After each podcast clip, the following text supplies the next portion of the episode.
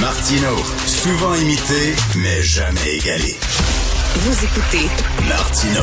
Cube, Radio. Alors, Monsieur Francky Bernèche est professeur de psychologie et il a écrit une lettre que j'ai trouvée très intéressante dans la section Faites la différence du Journal de Montréal. Allez euh, sur le site Internet du journal. Vous pourrez trouver sa lettre intitulée Que devons-nous comprendre de la violence à Montréal? Et Monsieur Bernèche, ce qu'il dit, c'est que bon, c'est bien beau lutter contre les armes à feu, OK, euh, euh, elles sont trop présentes, etc., mais, mais il faudrait aller en amont, parce que le problème, l'arme à feu en soi est un outil. Euh, le problème, c'est qu'est-ce qui pousse un individu à utiliser une arme à feu, puis à tirer sur des gens, à tirer sur des autos, à tirer sur des commerces, et tout ça. Qu'est-ce qui pousse un individu à devenir criminel? C'est ça la question. Il est avec nous. Bonjour, Monsieur Francky Bernèche. Bonjour, M. Martineau. Alors, ben c'est ça, parce que l'arme à feu, c'est comme un couteau, c'est comme n'importe quoi d'autre. C'est un, un outil, là.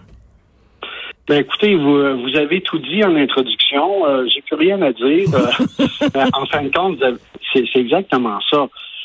C'est certain que le problème de la violence, premièrement, c'est un problème qui est réel. Hein, on ne on peut pas dire que Montréal est pas sécuritaire est, sécuritaire. Donc ça, c'est clair. Et c'est c'est surtout un problème qu'on pourrait dire euh, multifactoriel. Il y a plusieurs facteurs qui vont jouer, euh, qui vont expliquer ça dont l'accessibilité aux armes à feu. Hmm. Dans l'équation, c'est loin d'être la cause principale. Comme vous l'avez ressouligné tantôt, c'est clair que c'est la motivation à avoir, à, vouloir utiliser une arme à feu. Euh, cette motivation-là à être aussi violent. Et euh, c'est connu, ça. C'est connu dans la littérature en psychologie depuis longtemps, puis en criminologie que la motivation principale des gens à être aussi violents, ben, c'est lié à leur structure de personnalité. C'est lié à leur personnalité, à ce qu'ils ont développé comme façon de percevoir la réalité, façon de réagir, même aux pains motifs. Et comme je dis dans le texte, si on, on un peu, c'est presque neurologique. On se rend compte que les gens qui sont fortement violents, il y a différents. Mmh. Évidemment, vous et moi, on peut, euh, on peut être fâchés un jour et on est loin d'être euh, trouble. Hmm. Mais les gens qui sont aussi violents que ça, ben, c'est clair que la capacité à être en contact avec la souffrance de l'autre, elle est presque. Euh, c'est ce qu'on appelle l'empathie. Qu'est-ce qui fait que vous, vous allez vous hmm. retenir un peu pour aller essayer de quelqu'un? Ben, allez vous mettre dans sa peau, vous allez vous sentir coupable si vous le faites, etc. Et ces gens-là, ces jeunes criminels-là n'ont presque plus cette capacité-là de sentir euh, ce que l'autre peut euh, vivre au point émotif.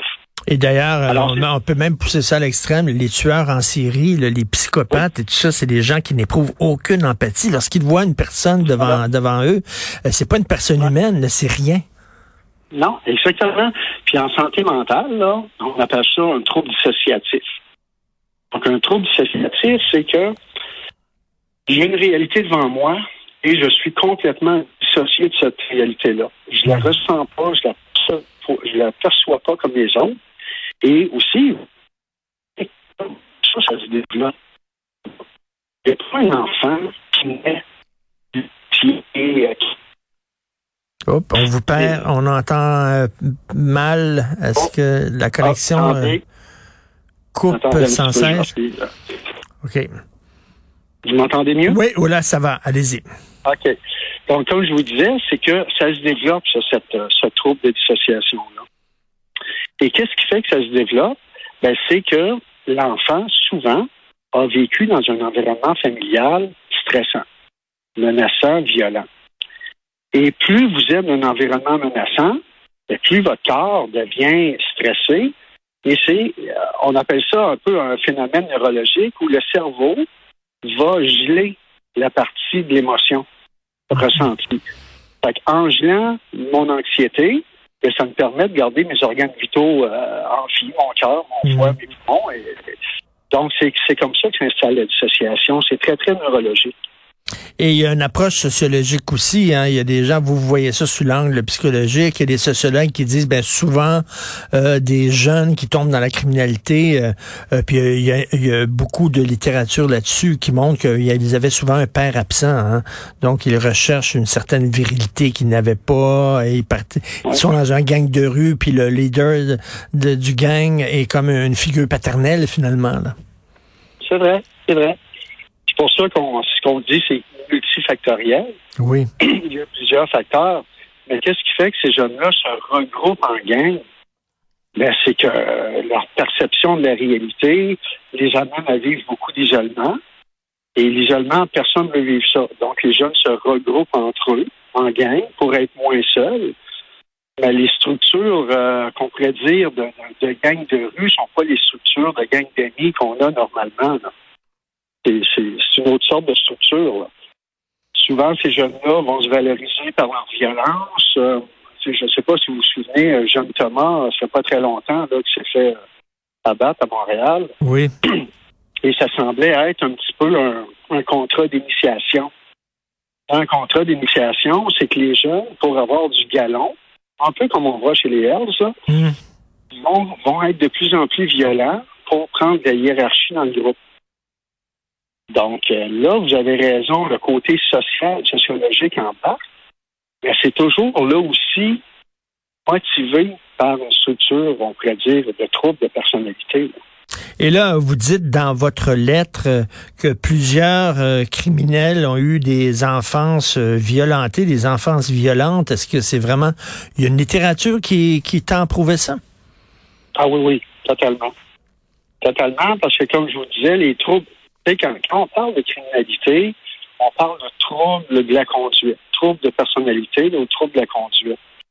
Et euh, les troubles de la conduite sont euh, toujours de nature, en jargon, là, qu'on appelle psychoaffective. Donc, liés à un vécu traumatisant, un vécu euh, d'enfance violenté.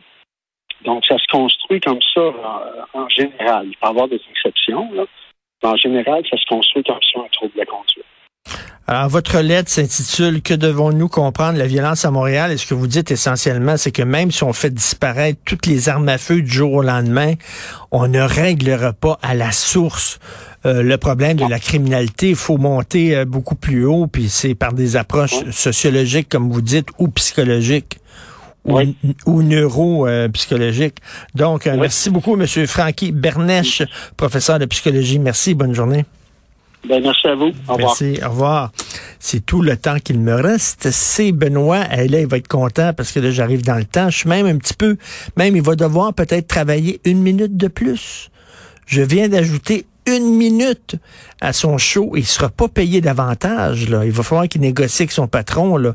Est-ce que tu me paies la minute supplémentaire que je vais faire au micro? Et chanceux, vous, Hein?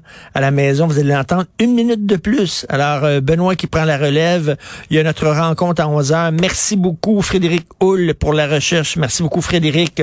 Charlie Marchand à la réalisation, à la régie. On se reparle demain, 8 heures. Passez une excellente journée.